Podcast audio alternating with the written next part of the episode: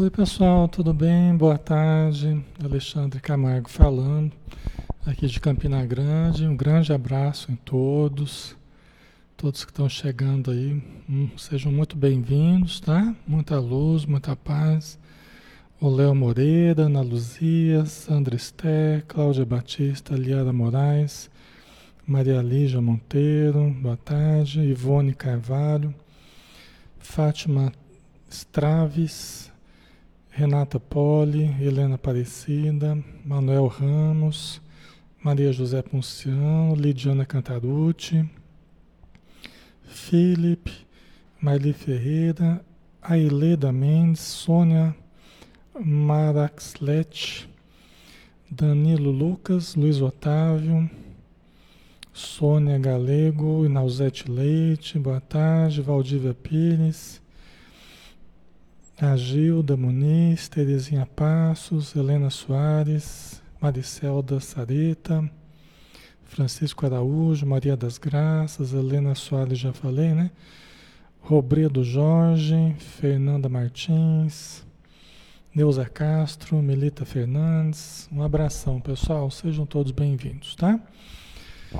Vamos então começar, pessoal. Vamos fazer a nossa prece. Aí o pessoal vai chegando vai se aclimatando ao nosso estudo. É? Nós vamos então fechar os olhos e vamos buscar a presença amorosa do nosso Mestre Jesus, que sempre nos envolve com profundo amor e com profunda paz. Só precisando que nós nos abramos a essa influência benéfica que nós nos tornemos receptivos às energias, às correntes de pensamento elevadas, que vibram em toda parte, que nos perpassam o tempo todo e que podem ser sentidas neste momento, podem ser percebidas por cada um de nós que aqui estamos.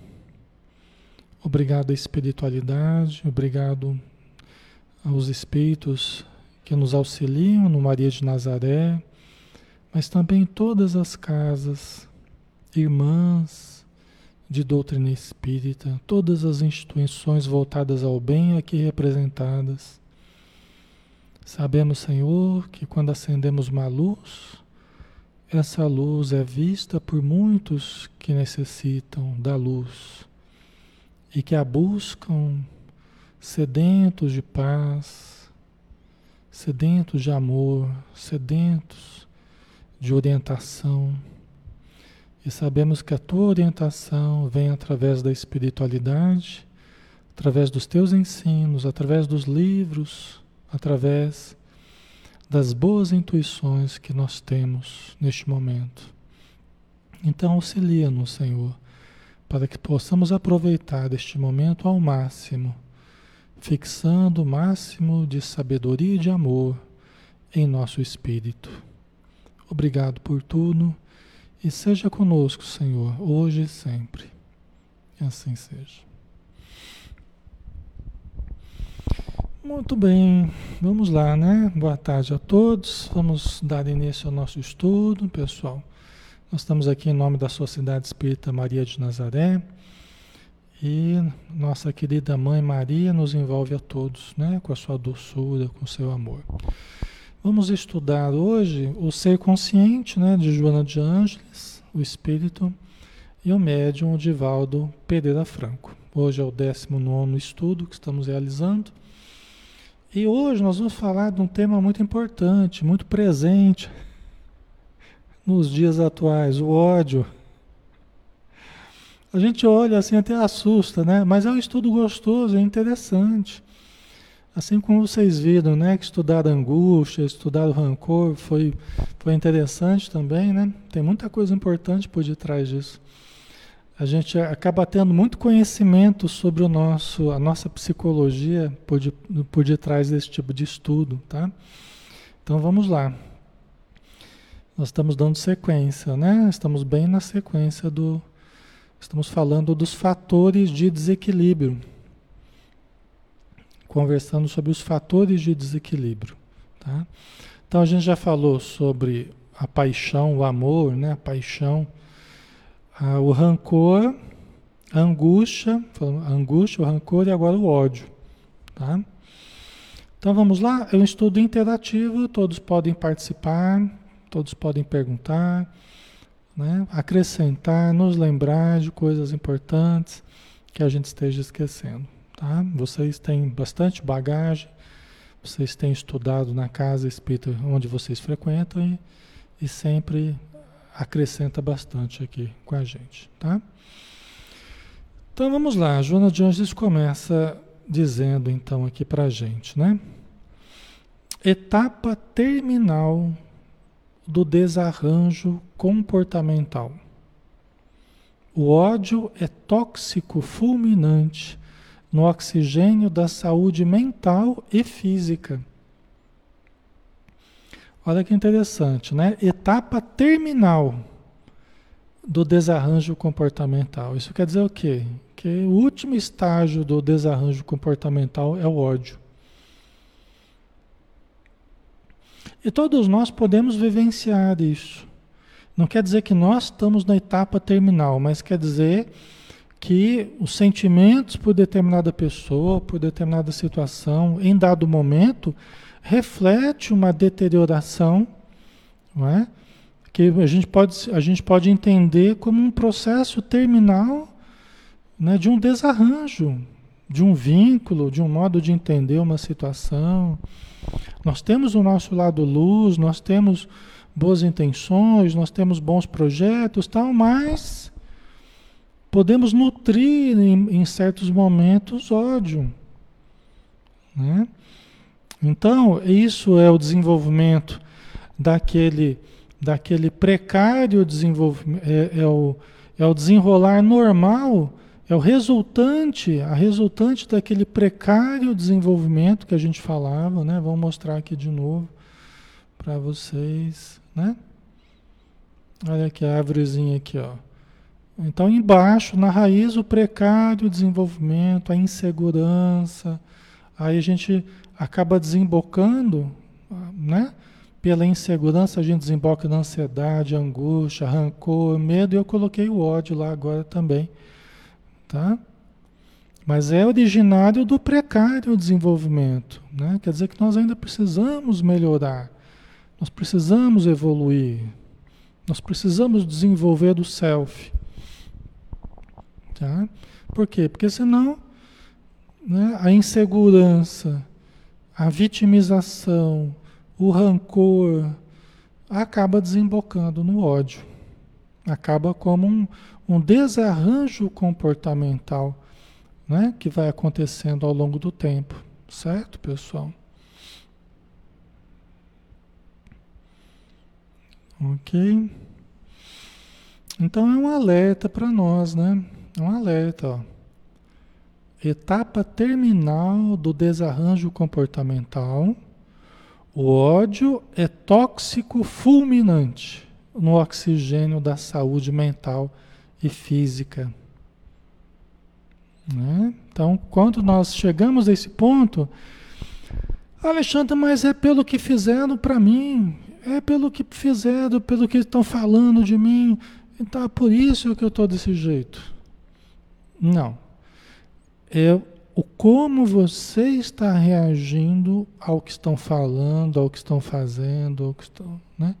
Quer dizer, a nossa reação é a nossa maneira específica de reagir ao que estão fazendo conosco. Ok, pode ser que estejam tentando nos prejudicar, nos caluniar, sim, isso acontece, né? Mas é a maneira como eu estou lidando com isso. O meu ego ferido, eu inseguro, me vitimizando, né, acusando alguém e vibrando aquele ódio com relação a alguém. Ok? Eu podia recorrer à segurança, como a gente viu no rancor, eu podia recorrer à segurança, não à insegurança. Ao invés de dizer, está tudo acabado, aquela pessoa acabou com a minha vida, aquela pessoa acabou comigo, aquela pessoa fez isso, fez aquilo. Ao invés de eu fazer isso, eu podia falar, não, a pessoa, cada um dá o que tem, aquela pessoa tentou me prejudicar, tentou me infelicitar, mas cada um tira, tira do seu coração aquilo que tem. Mas ela não vai me atingir se eu não deixar que me atinja. Pode mexer com os meus bens, pode mexer com, com várias coisas lá em torno de mim. Mas comigo a pessoa só vai mexer se eu deixar. E como é que eu não deixo, Alexandre? Como é que eu não deixo? Se eu ficar na mesma frequência que ela, a pessoa está vibrando ódio para mim, está querendo me prejudicar, e eu começo a vibrar ódio por ela, aí entra em sintonia. E aí o mal que ela estava querendo para mim passa a ser o mal que eu vivo dentro de mim, porque eu passo a querer o mesmo para ela, para a pessoa. Certo? Então a maneira de superar é sair dessa frequência, é o que Jesus falou. Né? Orar pelos que nos odeiam, fazer o bem aos que nos perseguem, nos caluniam, né? É dar o bem pelo mal que a gente recebe, tá? É difícil? Esse é o desafio, né? É, não é fácil para a gente que está acostumado a, a agir com os outros conforme os outros agem com a gente. O desafio é a gente agir diferente com os outros do que eles estão agindo conosco. Se a pessoa está agindo errado comigo, por que, que eu vou agir errado com ela? Se eu percebo que é errado o que a pessoa está fazendo. Né? Eu entendo que é fácil a gente falar aqui. Né? Eu entendo que eu, quando vou aplicar isso aí, eu também enfrento dificuldades. Mas eu sei que na minha evolução eu preciso lidar com isso também. Não dá para eu, eu passar por cima disso e achar que só por eu sentir ódio, ou por sentir mágoa, ou por sentir rancor por alguém, que eu estou com a razão. É? A gente faz muito isso. Ah, mas eu fiquei muito magoado com você. Né? Como se fosse um atestado de razão que a gente tem. E a gente está se prejudicando, está se envenenando, está né? Tá se destruindo. Então não, não ajuda ninguém, né? A Renata Poli. Aí surgem várias doenças devido ao ódio e o que imaginamos que nos afeta psicologicamente. Exatamente. O que deixamos né, que nos afete. Tá? Então a gente tem que se manter mais impermeável, né? se manter mais isento nesses momentos, mais invulnerável, embora a gente tenha a sua vulnerabilidade, mas quando a gente ora, inclusive pela pessoa. Se tem alguém que está odiando a gente, ore por ela. Porque aí você se protege e ainda pode ajudá-la a mudar o seu sentimento, né? Ok.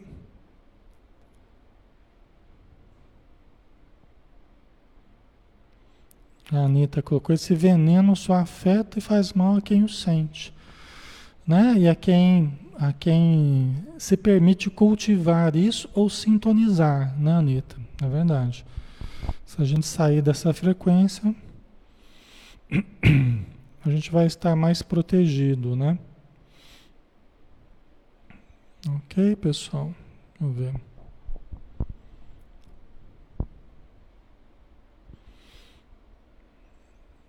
É, a Daí colocou, devemos agir ao contrário, dando amor, né? Isso mesmo. Tem aquele provérbio, né? Provérbio é Salmos, né? é, ser como sândalo, né? que perfuma o machado que o fere. Né? É, ser, seja, né? ser como sândalo, aquela árvore né? que conforme recebe os machadadas, ela exala perfume. A tal ponto que perfuma o machado que o fere, que fere a árvore. Né? Então, uma imagem bonita, né? que seria o ideal, né? É o que as, as almas nobres fizeram, né? Jesus, né? Estava ali sendo crucificado, mas estava exalando amor, né? compaixão. Então é, é isso aí, esse exemplo aí, né? Não é fácil, mas é necessário, né, pra gente. Ana Luísa, se afastar da pessoa que causa mal seria solução? Tem situações que isso é possível e até desejável. Tem situações que é possível e até desejável. Até tem certas ligações, certos vínculos, que o desafio da pessoa não é ficar junto, o desafio é se libertar, porque a pessoa está dentro de um vínculo que está fazendo tanto mal para ela tanto tempo, que é um desafio para a pessoa se libertar. É um, é um vínculo altamente patológico, sadomasoquista, né? Um tem uma atitude sádica, o outro tem uma atitude masoquista e fica ali preso, né? Então tem vínculos que o desafio é se libertar, né? Tem outras situações que é um desafio ajudar o outro e tal, né? Os dois tentarem se ajudar. Aí cada caso é um caso, né? Então, e tem caso que não dá para a gente simplesmente resolver a situação facilmente se afastando da pessoa. Porque é um familiar querido, é uma pessoa, é um filho, né? é um pai, é uma mãe, não é uma coisa tão fácil de resolver. Né? Como você pode resolver, às vezes, com qualquer outra pessoa que não tem uma vinculação mais profunda. Então tem casos que não dá para você resolver tão facilmente assim, né? Não é que nem bloquear alguém no Facebook ou no WhatsApp, ou no, não é alguém que está ali né, perseguindo você, fazendo mal para você, é diferente. Né? Então, para cada situação, a gente tem que ter uma, uma solução diferente. Né? Não existe uma única solução para todos os casos. Uma solução para todos os casos é a gente desejar o bem para quem nos quer o mal. Agora, como a gente vai administrar a nossa relação com essa pessoa, aí varia conforme o caso, tá, pessoal? Varia conforme o caso. Não dá para tratar tudo do mesmo jeito, não, porque não dá certo. Tem caso que você precisa ter até a ajuda da justiça para manter a distância, porque senão a pessoa te mata. Tá? Deixa eu só lembrar isso aqui. Tem caso que se não tiver a ajuda da justiça, a pessoa vai lá e te mata. Entendeu? Por isso que cada caso é um caso. Tá? E tem muita loucura por aí. Tem muita situação realmente desequilibrada, né? Ok? Mas o ódio é um tóxico fulminante. Quer dizer, se a gente abrigar, nós vamos envenenando a nós mesmos. Nós vamos envenenando e prejudicando a saúde mental e física, né? Podendo gerar psicoses, podendo gerar inúmeros problemas no psiquismo, na emoção e no corpo físico também. Tá? Já lidei com muitos casos das pessoas passarem por processos desse tipo. Tá? Desenvolve-se, como é que desenvolve o ódio? Então vamos pensar no ódio que a gente está sentindo, ou que a gente sente, ou que a gente já sentiu. O que, que acontece? Né?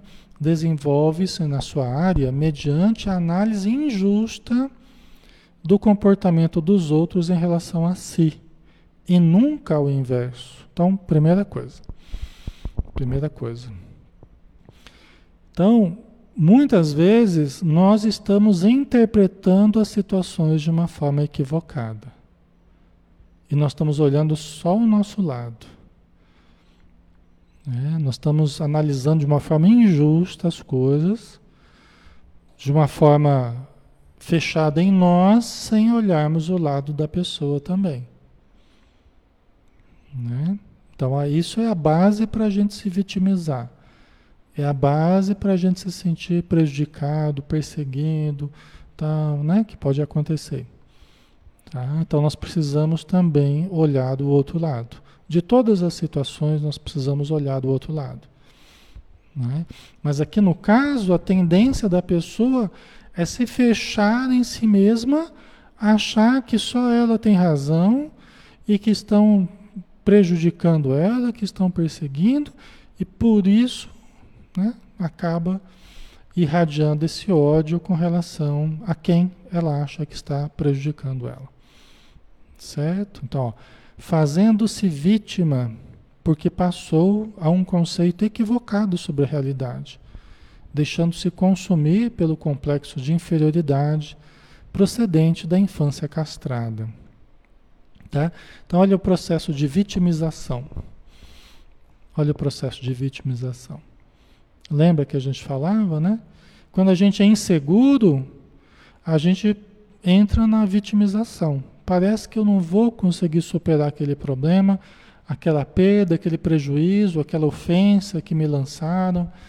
Eu não consigo lidar com o fato de alguém não gostar de mim, com o fato de alguém não me ver de uma forma boa. Eu não consigo lidar com isso. A minha vaidade é muito grande, eu não consigo imaginar alguém pensando mal de mim.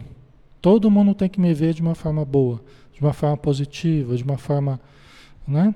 Eu não consigo lidar. Então, quando alguém começa a me ver de uma forma negativa, eu começo a me vitimizar, né? E aí me deixo consumir pelo complexo de inferioridade.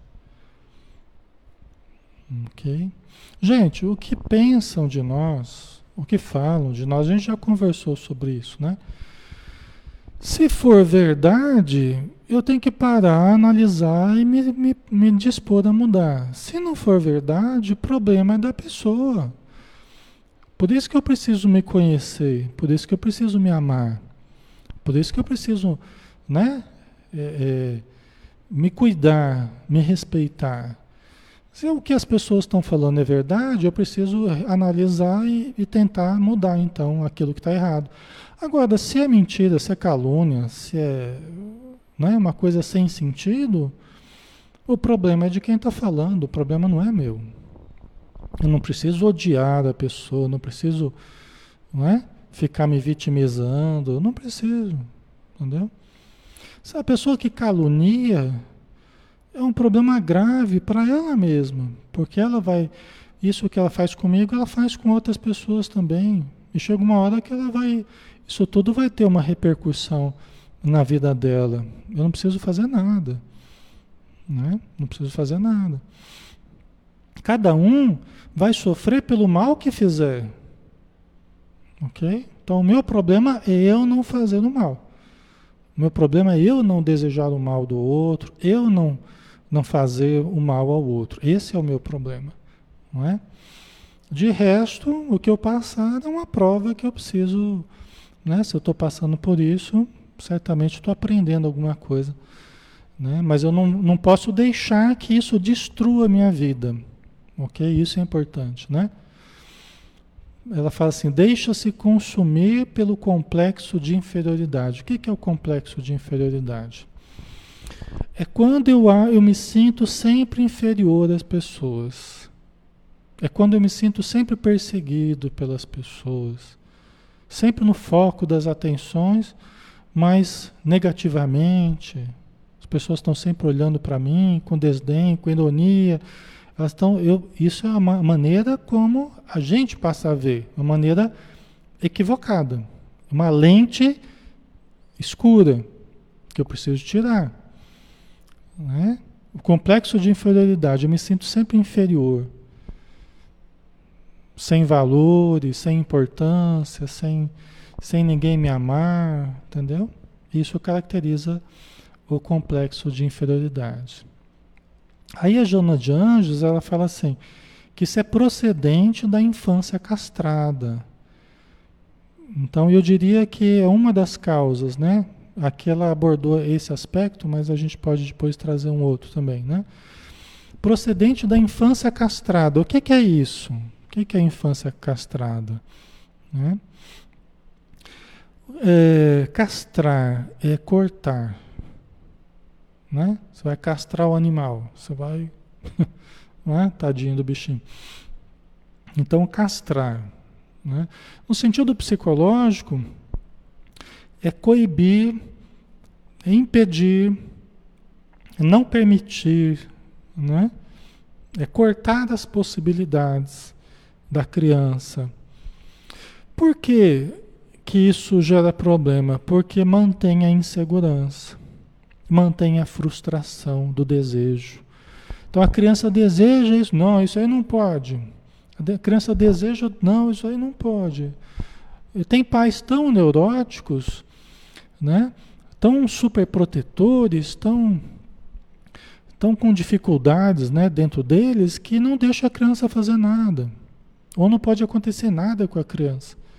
Então o medo é tão grande, né, o desajuste interno é tão profundo, que acaba castrando muito as oportunidades da criança se experimentar, da criança se testar, da criança se desenvolver, é?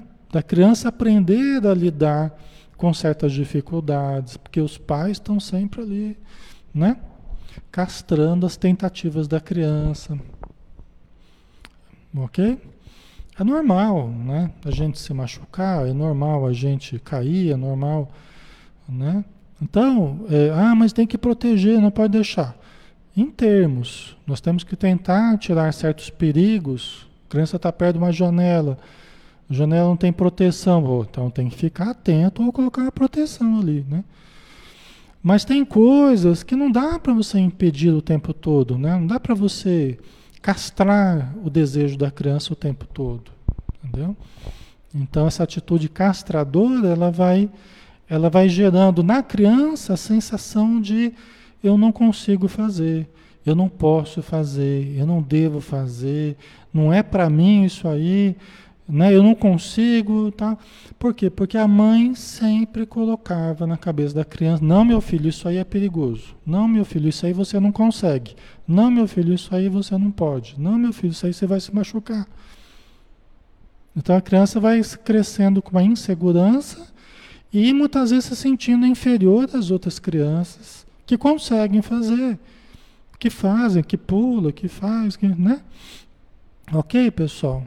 Isso vai gerando uma sensação de por que, que os outros conseguem e eu não consigo? Por que, que os outros podem e eu não posso? Ok? Isso é uma situação, não sei se está fazendo sentido para vocês, né, pessoal? Isso é uma situação que tem a ver com uma questão presente, vamos dizer assim. Tem a ver com uma questão educacional, tem a ver com uma, uma, uma família, né, um contexto em que a criança cresce. Tá? Agora, muito da, do complexo de inferioridade tem a ver também com o passado de outras encarnações. Quando o espírito que errou gravemente, muitas vezes, ele vem já né, com uma tendência muito forte a esse complexo de inferioridade. Entendeu? Então ele pode até ter irmãos que tiveram a mesma educação que ele, passaram pelos mesmos os mesmos pais, né, o mesmo contexto, mas são muito diferentes daquele, daquela pessoa. Os irmãos não têm e aquela pessoa tem um complexo de inferioridade. Por quê? Porque traz em si uma bagagem que ele sabe que errou no passado. Então se sente inferior porque sabe que no passado se comprometeu com certos crimes, certos equívocos graves, tal. Não quer dizer que tenha que ficar assim a vida inteira. Isso dá para trabalhar, dá para melhorar. Né? Então a gente precisa ter autoconhecimento, se ajudar para se libertar desses sentimentos. Tá? Não quer dizer que porque a gente errou no passado que a gente não possa ser feliz. Todo mundo pode ser feliz. Né? A gente pode pagar muitos erros que a gente cometeu ajudando, fazendo caridade, fazendo os outros mais felizes. Entendeu? A gente não precisa pagar tudo com sofrimento, com dor, com culpa. Não, porque eu não mereço ser feliz, que eu não mereço nada, né? não, mereço, não mereço amor. Isso tudo não é uma realidade. Não é uma realidade. Né? Nós podemos e devemos querer as coisas boas e fazer o bem aos outros. É a melhor forma da gente quitar certos erros do passado. Né?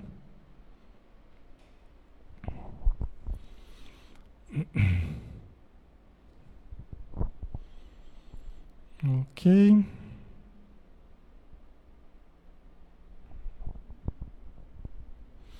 A Maria José colocou: Eu sou o que sou e jamais o que querem que eu seja. Vou seguindo em frente. Né? Exatamente, né, Maria José? É, às vezes as pessoas criam expectativas sobre nós, né?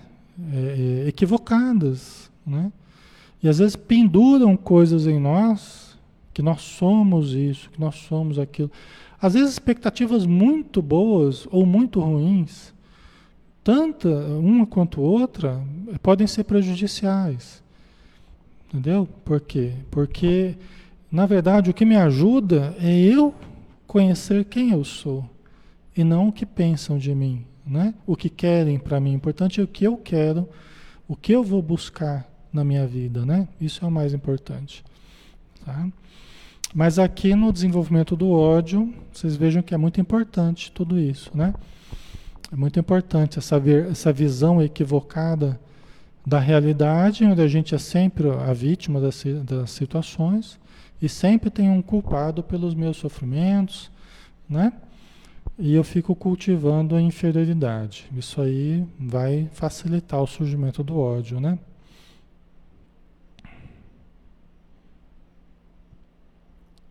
Ok.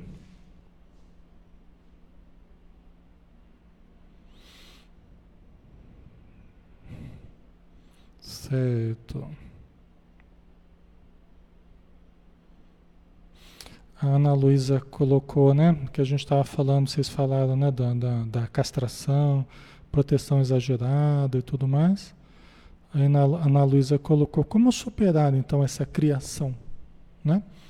Veja bem, como superar a criação, como criar os filhos diferente ou como superar isso em nós, não é? Vamos pensar assim: como criar os filhos diferentes disso? Nos conhecendo. Né? Se eu sou pai, se eu sou mãe, eu preciso me conhecer, preciso entender as minhas frustrações, as minhas inseguranças, os meus medos e trabalhá-los dentro de mim. Porque só projetar sobre o filho e ficar com medo de tudo e se culpar por tudo que aconteça com o filho e né? O tempo todo super proteger, isso não resolve. Isso só vai fazer mal para mim e mal para ele, né? Ok? Então eu preciso me tratar, preciso me conhecer, eu preciso vencer as minhas inseguranças, as minhas frustrações, os meus conflitos. Entendeu? Preciso me conhecer melhor e me desenvolver mais. Ao invés de projetar os meus conflitos sobre o outro, sobre a criança. Ok? Agora, se eu sou essa criança, é, do meu lado, então, o que, que eu preciso? Muitas vezes eu preciso de terapia, preciso também de autoconhecimento. Com o tempo, conforme eu vou crescendo, só assim que eu vou tendo condição de, de me, me conhecer, né? Uma criança pequenininha vai ser difícil, mas conforme eu vou crescendo, vou me conhecendo, eu posso me trabalhar e descobrir quem eu sou para ser menos o outro e mais eu mesmo. Tudo aquilo que foram pendurando em mim, até a Joana de Anjos fala sobre isso no livrinho Momentos de Saúde, ele fala que muitas vezes o adulto colocou rótulos sobre a criança, colocou vaticínios, vamos dizer assim, ah, você nunca vai conseguir tal coisa desse jeito, minha filha, você nunca vai casar desse jeito, né? Aquelas pragas de, de pai, de mãe, né? que entra na nossa mente como se fosse uma hipnose, né? determinando o nosso fracasso, diz a Joana de Ângeles. Se a gente acolhe esses pensamentos, esses vaticínios, né? essas sugestões sobre a nossa mente, ok? Então, o processo terapêutico é um processo de autoconhecimento, é um processo justamente de eu descobrir quem eu sou e o que, que eu quero para mim. Porque eu tenho sido muito o outro. Eu tenho vivido muito a minha mãe, tenho vivido muito meu pai dentro de mim, mas eles viveram a vida deles. Eu preciso descobrir quem eu sou e viver a minha vida. Ok? Então, esse é o processo terapêutico. Muito do processo terapêutico é isso.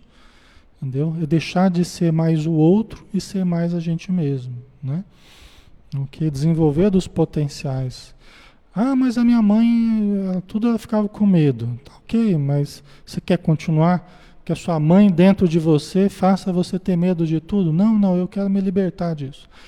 Eu quero me libertar dessa insegurança. Então, começa a se desafiar, né? Começa a sair de dentro de si, aceite as coisas novas, exercite coisas novas, busque mais conhecimento, mais envolvimento, participe mais, ajude mais, desenvolva-se. Porque isso vai fazer você sentir segurança, porque você consegue fazer. Entendeu? Você vai se testando e vai se superando. É tão bonito ver isso nas pessoas, pessoal. É tão bonito ver elas se desenvolvendo, coisas que elas não acreditavam que seriam capazes. A pessoa tinha medo de participar de uma reunião mediúnica, tinha medo dos espíritos, tinha medo disso, medo daquilo. Aí começa a participar, começa a aprender, começa a doutrinar, começa a ajudar, começa, né? vai superando aqueles medos que trazia, aquelas inseguranças, né? Às vezes até em falar em público, né? Participar de um estudo, de um curso, de um... aí cada um sabe os seus medos e cada um sabe o que, que pode é, ser um desafio para si, né? Ok? Certo, pessoal? A Socorro Vieira colocou, a autoestima é baixa também. Exatamente, aí junto com isso, acaba tendo um problema de baixa autoestima, né? Acaba tendo um problema de, de, de como é que a pessoa se estima, porque ela também acaba achando que ela tem menos valor. Como eu me estimo? Qual é a estimativa que eu faço de mim? Qual é o valor que eu tenho? Né? Eu começo a achar que eu tenho um valor menor. Né? Faz parte desse, desse complexo aí, né? Certo, pessoal? Certo, vamos lá? Então ele está falando do desenvolvimento do ódio, né? Como é que acontece isso? Então, essa, esse complexo de inferioridade, né? as castrações pelo, pelas quais passou na infância, né? e descarrega inconscientemente a sua falta de afetividade. Então aqui ela vai ampliar um pouco mais. Quais são os problemas que a pessoa está trazendo quando ela é muito odienta, muito odiosa, né? quando ela ela tem muito essa, essa característica de se encolerizar. Que a gente pode trazer o Evangelho segundo o Espiritismo né? no, no, no tópico da cólera.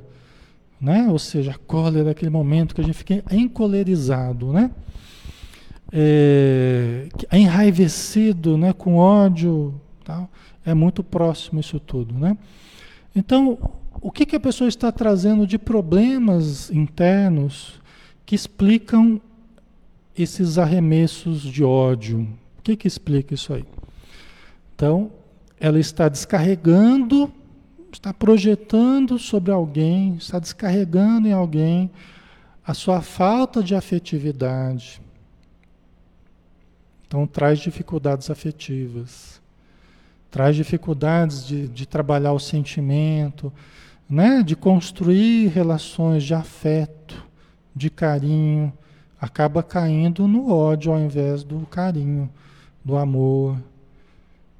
Né? Tem pessoas que não conseguem expressar atitudes amorosas, mas facilmente caem nas atitudes rancorosas, nas atitudes odiosas. Parece que não consegue, parece que não consegue se, se, se relacionar com a vida que não seja através desse lado escuro, desse lado sombrio, né? Só consegue brigar com as pessoas, só consegue cultivar relações de ódio, né?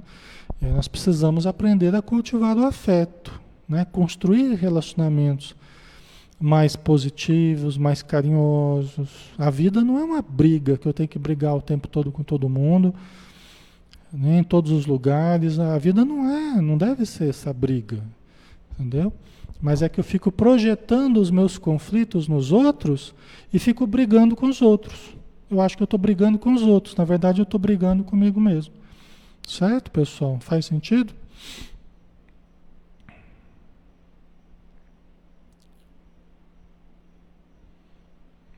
Né?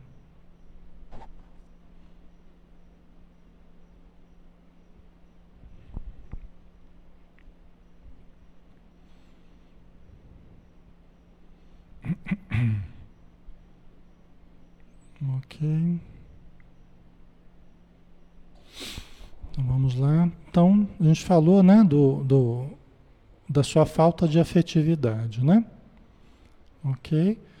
Aí também a sua insegurança, que a gente já falou, não é? A insegurança que é advindo do, do precário desenvolvimento, né? de eu me sentir inseguro nos relacionamentos, incapaz de criar relacionamentos saudáveis, né?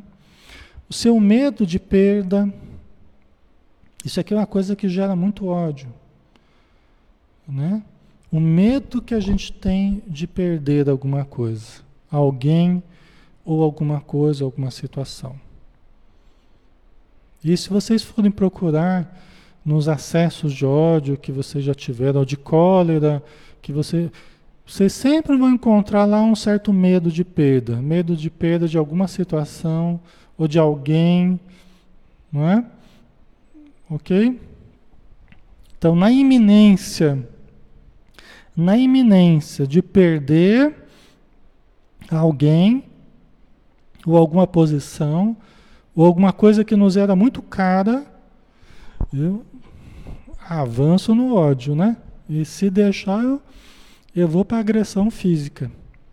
Medo de perda. Por quê? Porque pode ser que eu já traga sentimentos de ter perdido muitas vezes. Aí eu falo assim, não, esse aqui eu não vou perder não. Isso aqui eu vou, eu vou ganhar nem que seja no, no tapa. Né? E parte para agressão. Né? Inclusive com o próprio objeto do seu, entre aspas, do seu amor. O próprio objeto do seu amor. Se você me largar, eu te mato. É aquilo que a gente falava lá no, no estudo da paixão, né? do amor desequilibrado e tal.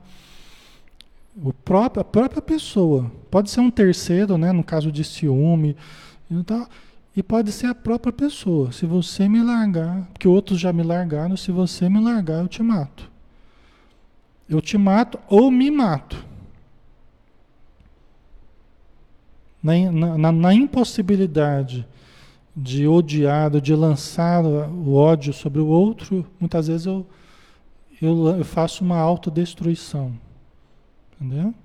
Mas tudo isso é um processo de deterioração que poderia ter sido diferente, poderia ter sido tratado, poderia ser, ter sido compreendido, mudado interiormente, né? Certo?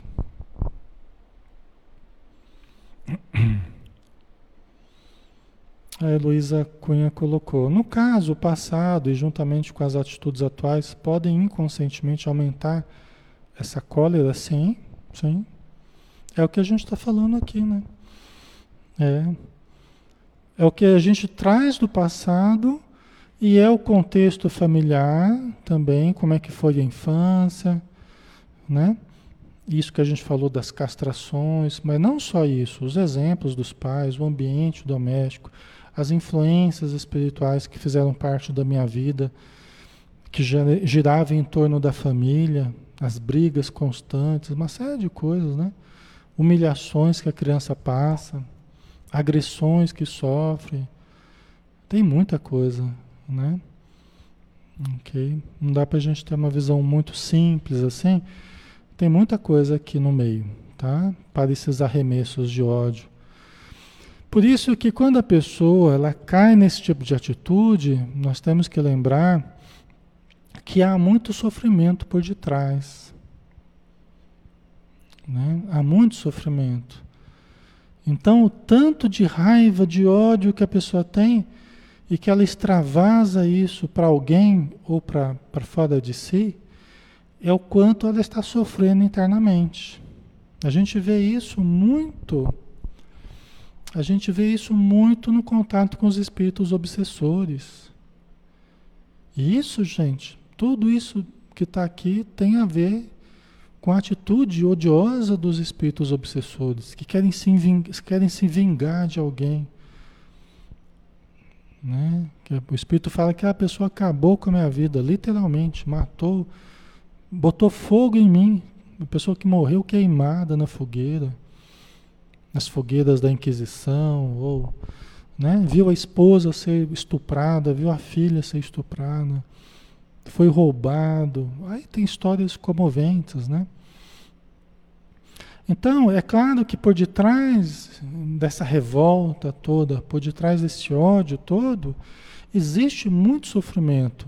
Existem dramas ocultos terríveis que certas pessoas vivenciaram.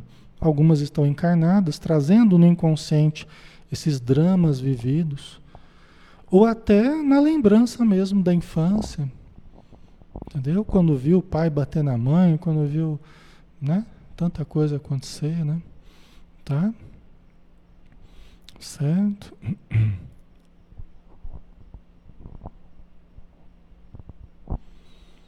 Socorro. Aí seria, não seria a posse e não o amor, exatamente. Né? Por isso que eu falo, amor entre aspas, né? Aquilo, a pessoa quem ela diz amar, ela diz amar, não quer dizer que ela está amando. Ela quer ter a posse, ela quer ter o controle da pessoa, né? Ela quer transferir a sua realização para a posse daquela pessoa, né? Mas isso não é amor, né? Isso é carência, isso é conflito, né? Isso não é o amor, exatamente, né? A vilania traz do passado e intensifica na vida atual. Pode intensificar ou pode atenuar. Você pega uma família bem estruturada, com bons princípios, uma boa educação, uma família amorosa, compreensiva, equilibrada, espiritualizada, né? pode ajudar muito a reduzir certos danos do passado, daquele espírito que está vindo para a família, né?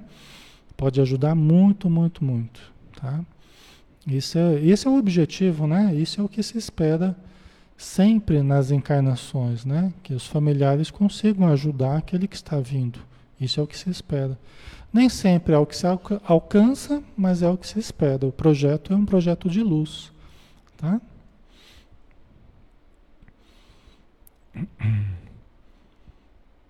A Anitta colocou a vida quase me levou para o mesmo caminho, mas consegui ver os sinais. A melhor forma de nós não reproduzirmos, às vezes, um exemplo negativo que tivemos, uma situação dramática no lar, a melhor forma de não reproduzirmos é nos conhecermos e trabalharmos esses materiais, esses conflitos, para que nós não venhamos a reproduzi-los inconscientemente. Isso é uma coisa que acontece muito. Eu critico muito meu pai, critico muito minha mãe, mas se eu não me trabalhar, eu acabo me transformando neles. Eu acabo inconscientemente me tornando devagarzinho aquilo que como eles agiram. Eu acabo caindo na mesma coisa. Isso é um processo, uma certa compulsão. Por quê? Porque eu, eu trago conflitos, eu trago clichês mentais né, no meu psiquismo que eu não trabalhei, eu não substituí por outros mais saudáveis, por outros mais coerentes, mais equilibrados, né? E aí aquilo dentro de mim acaba como que me levando sutilmente a reproduzir aquilo que era na família da infância.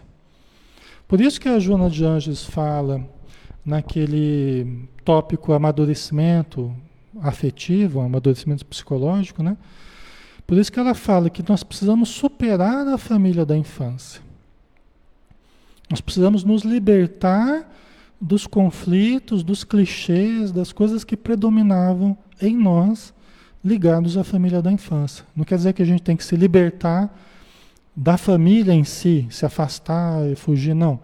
Mas que nós precisamos trabalhar para nos libertar internamente do tipo de relação que nós tínhamos no passado, para criarmos um novo relacionamento, um novo vínculo, né? Na verdade para modificar daquele vínculo.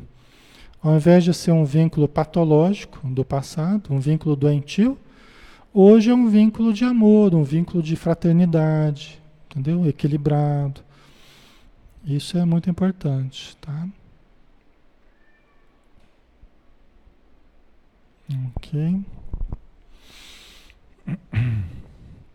Certo? Vamos lá. Então aqui falou né, o seu medo de perda, a sua frustração de desejo. Então a pessoa traz muitas frustrações. Né? Não quer dizer que todos os desejos têm que ser satisfeitos, não é isso. Mas que eu preciso entender que alguns não tinham sentido, não precisavam ser satisfeitos, né? E outros não foram possíveis, mas eu preciso trabalhar isso dentro de mim e canalizar a força do meu desejo para aquilo que é possível, eu preciso aprender a correr atrás, né? Não preciso manter certas frustrações, mas eu posso canalizar essa energia para me realizar hoje que estou tomando consciência disso. Eu não preciso ser daquela criança ou aquele adolescente frustrado, porque nada podia comprar, ou nada podia ter, nada podia ser, né? vamos dizer assim, é, cresceu numa limitação muito grande, mas hoje que eu estou tomando consciência disso, eu posso me tornar, eu posso buscar ser aquilo que eu quero. Ah, Alexandre, mas enfrenta as dificuldades. Todos nós enfrentamos dificuldades.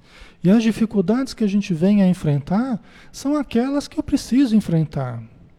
Não são as do outro, são as minhas. Ah, Alexandre, mas por que, que o outro é assim e a minha é assim? Só Deus sabe. A espiritualidade sabe, o nosso passado poderia explicar. Mas hoje é assim. Então, numa atitude existencial, vamos pegar um limão e fazer uma limonada. Ok? Vamos pegar os recursos que a gente tem e vamos colocar amor nisso aí, vamos colocar fé, confiança, vamos desenvolver a segurança e vamos superar. Ok? Nós temos os potenciais dentro de nós. No mesmo pacote que vieram as dificuldades, vieram as soluções também. Eu só preciso observar junto que, que vieram as soluções também. Deus é tão bom que Ele manda as dificuldades para o nosso aperfeiçoamento, mas também estão as soluções que a gente precisa. Entendeu? Então, ao invés de eu me vitimizar, de ficar lá acusando, odiando, desejando mal, não, vamos canalizar essa força para produzir alguma coisa boa. Não é? É a mesma energia, eu só tenho que mudar o direcionamento. Ao invés de eu me revoltar com a sociedade, me revoltar com isso, me revoltar com aquilo, eu faço da minha vida uma revolta constante, um ódio constante. O ódio aos ricos, ódio aos pobres, ódio aos. Um constante ódio, não precisa disso. Vamos transformar em amor. Vamos pegar essa energia produtiva e vamos produzir. Vamos produzir. Né? Isso é bom para o nosso crescimento. Né? Ao invés da gente só ficar reclamando e acusando. Né? Vamos, vamos produzir, vamos ajudar. Né? A gente vai perceber, a gente vai perceber muitas pessoas ao nosso redor que estão piores do que a gente, estão mais precários do que a gente, estão mais necessitados. Então, quando a gente começa a sair da gente e olhar ao redor, a gente começa a ter um sentido novo. Oh, quer saber? Eu vou ajudar esse pessoal que está perto de mim. Né? E nesse processo eu vou me desenvolvendo. São projetos com crianças, projetos com idosos, projetos com pessoas com câncer, projetos com abandonados, cachorros, crianças, qualquer um, né? Ok? Mas eu começo a ser útil, eu começo a desenvolver potenciais, desenvolver amor, afetividade. Aí a coisa anda. Aí o barco anda. Agora é só cruzar os braços e ficar odiando o mundo e reclamando, não vai adiantar nada. Aí eu não desenvolvo nada. Aí eu só vou me destruir e irradiar energias negativas para todo lado. Mas você quer ver a coisa melhorar? É comece a amar. Comece a ajudar. Né? Aí a coisa anda. Aí tudo começa a mudar. Aí você amando, você começa a ser amado. Aquelas crianças, orfanatos que você vai visitar, creche que você vai ajudar. Aí você vai para ajudar, você acaba sendo super ajudado porque as pessoas te envolvem com muito amor. Então, né? Aí começa a ser o que Jesus falou, é dando que você recebe. Você tem que sair de você e começar a ajudar. Aí, aí você começa a receber, aí começa a ver que você pode ser amado sim, que você tem valor sim, que você pode fazer coisas boas sim, que você é um filho de Deus, foi criado para ser feliz sim. Só que você estava fechado lá, retraído, angustiado. E agora você está se abrindo para a vida. E a vida está dando retorno. Porque a vida vai dar para a gente conforme o que a gente dá para ela. Não é? Então eu tenho que dar amor, e aí a gente vai tendo naturalmente o amor. Entendeu? A gente vai saindo dessa atitude caprichosa, né? Certo?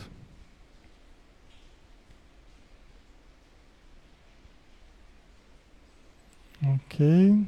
A Ivone, o, o trabalho é o maior remédio, né? É o trabalho, né? O amor, né?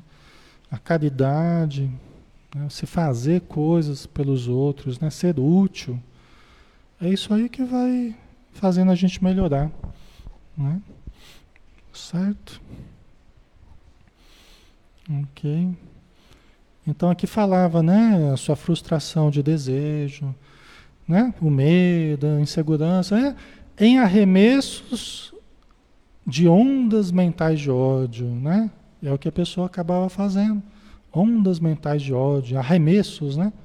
Até o momento da agressividade física, da violência em qualquer forma de manifestação. Né? Que é o que a gente falava agora há pouco, né?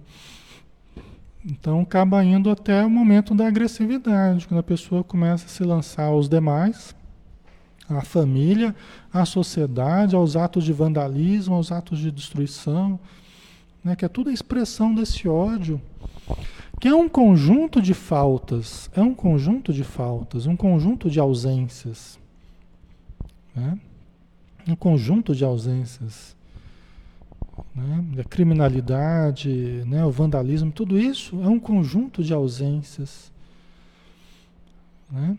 São faltas, são vazios, falta do afeto, falta de segurança, falta do. E não importa, pessoal, em qualquer nível social, em qualquer nível econômico, você encontra isso. É como ela disse no, na parte lá do amadurecimento psicológico, a pessoa pode estar bem posta, com dinheiro, com prestígio, pode estar ou não, mas se ela traz a presença tormentosa da infância, perturbada dentro de si, e ela não tem feito por se conhecer, ela não tem feito por, por se equilibrar intimamente, não importa a condição social, não importa. Ela vai ter comportamentos disfuncionais, comportamentos deteriorados do ponto de vista afetivo. Comportamentos odiosos do ponto de vista afetivo. Só vai mudar um pouco como que isso vai se expressar. Às vezes não se expressa em vandalismo na rua, mas se expressa em, em dominação, né? É uma atitude sádica com relação às pessoas mais pobres, ou tem vários tipos de, de, de problemas que podem surgir, entendeu? Então não importa, isso aí atinge qualquer pessoa de qualquer classe social, de qualquer condição socioeconômica, independe, entendeu? Independe. Ok? Por isso que o que, é sucesso, o que, que é fracasso? Fracasso é domínio do ego. Aqui nós estamos falando de uma pessoa que tá, o ego está desequilibrado, está dominando e está desequilibrado. Né? Sucesso é autoencontro, é encontro com o self, é encontro com o eu divino, que passa a equilibrar o ego. Isso a gente vai desenvolvendo com o tempo. É que eu vou repetir tanto que vocês vão acabar gravando de tanto eu repetir isso para vocês, tá? Mas vocês vão pegar, vocês vão entender tudo isso aí. Né? Aí só para terminar, vamos terminar rapidinho isso aqui, acho que tem mais dois parágrafos aqui. Ó. Aí o que, que a Joana de Anjos faz? No final desse item, o que, que ela faz? Ela agora ela fala dos quatro itens que a gente estudou. Do amor, paixão, né, apego, tá? O amor, né, o a angústia, o rancor e o ódio. Aí o que, que ela diz? Desses quatro, ela faz um fechamento desse tópico do, dos fatores de desequilíbrio, né? Agentes poluidores e responsáveis por distúrbios emocionais de grande porte. São eles, esses quatro aí, os geradores de perturbações dos aparelhos respiratório, digestivo e circulatório. Estão vendo? É a Joana que está dizendo aqui, Joana de Ângeles. Né? Né? Que esse amor, paixão desequilibrado, angústia, rancor e ódio eles causam distúrbios emocionais de grande porte e também perturbações do aparelho respiratório, digestivo, aquelas diarreias inexplicáveis, ou prender né? A incoprese, né? Intestino preso. O aparelho respiratório, a pessoa ter tendências a problemas respiratórios, toda hora está com problemas, pegando gripes e pegando doenças aí, né? Nessa área, está sempre com problemas respiratórios, né? Rinite, sinusite, e um monte de coisa, né? E os problemas do aparelho circulatório, não é? O aparelho circulatório, tá? Por quê? Porque a energia negativa, as toxinas que a gente produz, na, quando a gente sente o ódio, quando a gente fica nutrindo o ódio, né, acaba gerando prejuízos muito grandes para a circulação da energia vital que acompanha o sangue, né, que o circulatório leva para todas as partes do corpo. Né?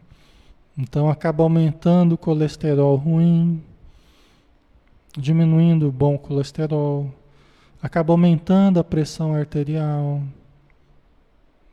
Ok? Então, seus prejuízos são muito grandes, né? Aumenta a glicemia, a queima de, de glicose.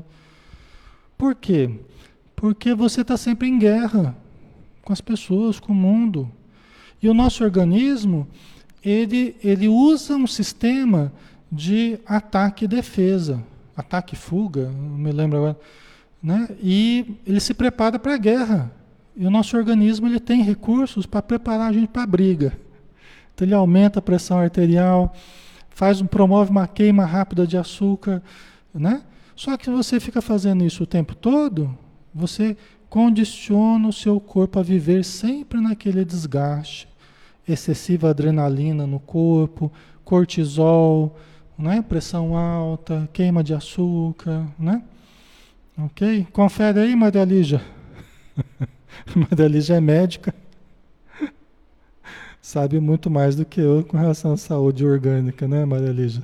Você vai dizendo se confere, se bate aí. ok? Só para terminar, né? Responsáveis por cânceres físicos. Olha aí, esses quatro que a gente falou. Responsáveis por cânceres físicos são as matrizes das desordens mentais e sociais que abalam a vida e o mundo. Já pensou, pessoal? Já pensou? Cânceres físicos, desordens mentais. Mas aí você coloca um monte de problemas aí do catálogo das desordens mentais, né? O DSM. Né? Quantas desordens são proporcionadas por, por esses quatro aí? Pela paixão desenfreada, pela angústia, pelo rancor e pelo ódio. E geram desordens sociais que abalam a vida e o mundo. O que, que são as desordens sociais, se não a expressão coletiva das desordens individuais de cada pessoa? Né? Aí você junta várias pessoas, a coletividade cada vez mais desequilibrada emocionalmente, cada vez mais desequilibrada mentalmente.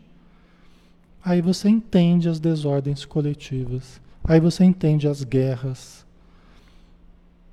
as convulsões sociais. Aí fica fácil da gente entender, não é? Ok? Aí para terminar, né? A saúde da criatura humana procede do ser eterno, vem das experiências em vidas anteriores, conforme ocorre com as enfermidades kármicas. No entanto, dependendo da consciência, do comportamento, da personalidade e da identificação do ser com o que lhe agrada e com aquilo a que se apega na atualidade. Nós temos questões kármicas temos. Temos problemas que foram programados, vamos passar, vamos passar. A gente precisou, a gente pediu. Nós vamos passar por certos problemas eh, emocionais, físicos nessa vida, vamos.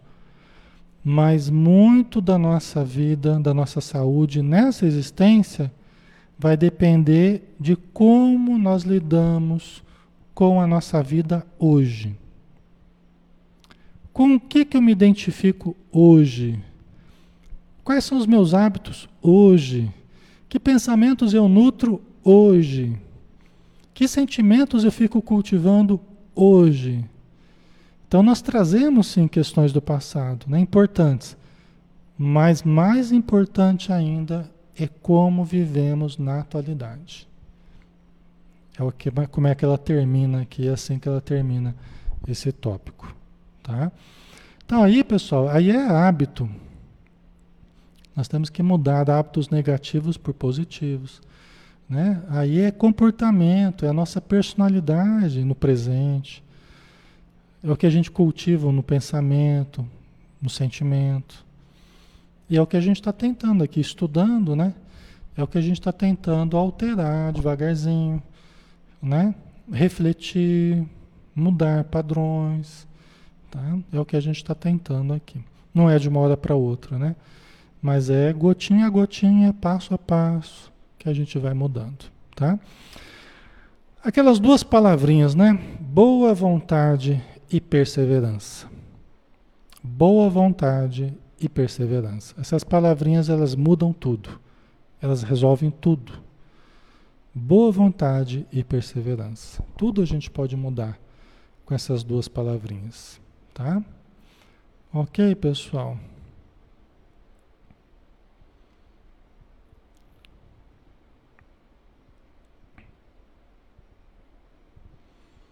Tá certo, Maria Lígia, é isso mesmo? ai, ai. A Dina, eu sou hipertensa e eu tinha 30 anos quando soube que teria que tomar medicamento. Então agora estou entendendo o porquê, né? De, de certas coisas, né, Dina? Às vezes a gente passa uma vida inteira sem compreender porquê, né? E aí depois a gente vai entendendo mesmo conforme sentimentos, atitudes, né? Então é por aí mesmo, né? Essa é a cura real, né, pessoal? Essa é a cura verdadeira. É, porque a cura do corpo nem sempre é a mudança do comportamento, nem sempre é a mudança do sentimento, a mudança da consciência, né? A cura verdadeira é quando a gente se conscientiza do que está gerando o problema. Essa é a cura real. É quando a gente se conscientiza e altera a atitude mental emocional. Aí é a cura, é a cura verdadeira, tá? Porque isso vai levar a uma outra situação, vai levar a um outro estado, uma outra estrutura de vida, tá? O conceito que nós fazemos da existência, o conceito que fazemos das coisas, isso é que nós precisamos mudar. Quais são os conceitos, quais são as verdades que a gente nutre? Dependendo quais sejam elas, eu vou caminhar para a saúde ou vou caminhar para a doença, né? Dependendo do conjunto de verdades que eu cultivar dentro de mim. OK? Então tá bom, pessoal, vamos finalizar, já estamos na hora aqui, tá? Espero que tenha sido produtivo, positivo para todos, tá? Depois eu vou ver as, as colocações de vocês, vou responder aí cada um de vocês, tá bom? Vamos então agradecer a Jesus pela oportunidade. Obrigado, Senhor, pela chance que estamos tendo de nos conhecermos mais profundamente de buscarmos o equilíbrio do nosso ser através do autoconhecimento, através da autopercepção, da autoobservação e da automudança. Que possamos descobrir o reino de Deus dentro de nós, como tu mesmo nos dissestes um dia, Senhor, que era como uma sementinha de mostarda, que era das menores sementes, mas que uma vez lançado no terreno do nosso interior, se tornaria das maiores. E que abrigaria muitos pássaros, muitos, muitos seres em torno de si, que seria o bem que nós poderíamos realizar às pessoas que se abrigariam em torno de nós. E sabemos, Senhor, que todos nós podemos nos tornar essa árvore podemos nos tornar a presença do reino de Deus na face da terra. Então, ajuda-nos para que nos tornemos de fato, para vivermos em paz, em luz e com amor. Abençoa todos os irmãos e irmãs que estiveram e que estão conosco e que possamos todos permanecer mergulhados nessa luz. Obrigado, Senhor. Que assim seja. Muito bem, muito bem, pessoal. Obrigado, tá? Obrigado pelo carinho de vocês, pela participação, pela vibração. Sempre muito, muito gostoso estar aqui com vocês, tá? Então, um abração, bom final de feriado e amanhã a gente está de volta, né? Amanhã a gente estuda o Evangelho de Mateus. Vamos estudar Jesus, tá bom? Um abraço, até mais.